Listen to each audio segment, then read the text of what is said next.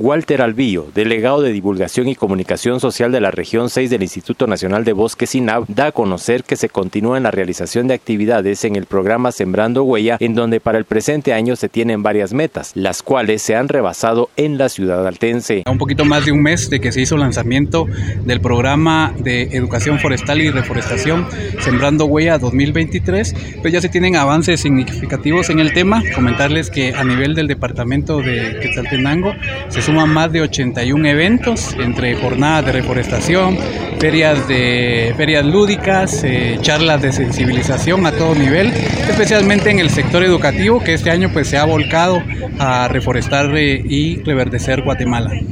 ¿La meta para este año cómo está establecida? Eh, de acuerdo a las metas nacionales, cada dirección subregional, que es por departamento, se tienen 15 actividades entre los dos temas. Comentarles pues que a nivel de este departamento ya se ha rebasado esta meta y también como antecedente, como recordamos el año pasado, el departamento de Quetzaltenango fue el número uno a nivel nacional en actividades de reforestación y para este año pues no queremos que sea la excepción. Comentarle y agradecer a todos los sectores que se han sumado ya que existe una buena eh, proyección, un buen interés, existe bastante cultura forestal en esta región del país y mucho interés por poder recuperar aquellas áreas desprovistas de cobertura forestal.